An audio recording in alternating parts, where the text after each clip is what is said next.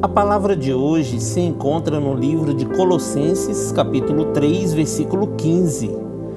Que a paz de Cristo seja o juiz em seus corações, visto que vocês foram chamados a viver em paz, como membros de um só corpo, e sejam agradecidos.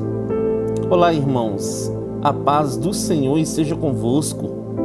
O apóstolo Paulo está nos dizendo através dessa palavra, queridos, que precisamos deixar a paz de Cristo governar o nosso coração.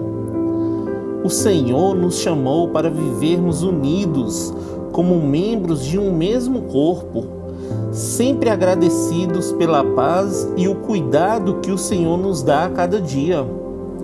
Sejam sempre gratos ao nosso Deus, irmãos, e que o amor de Deus a graça do Senhor Jesus Cristo e a comunhão do Espírito Santo sejam com todos vocês hoje e sempre. Amém? Que Deus abençoe você, sua casa e toda a sua família. E lembre-se sempre, você é muito especial para Deus.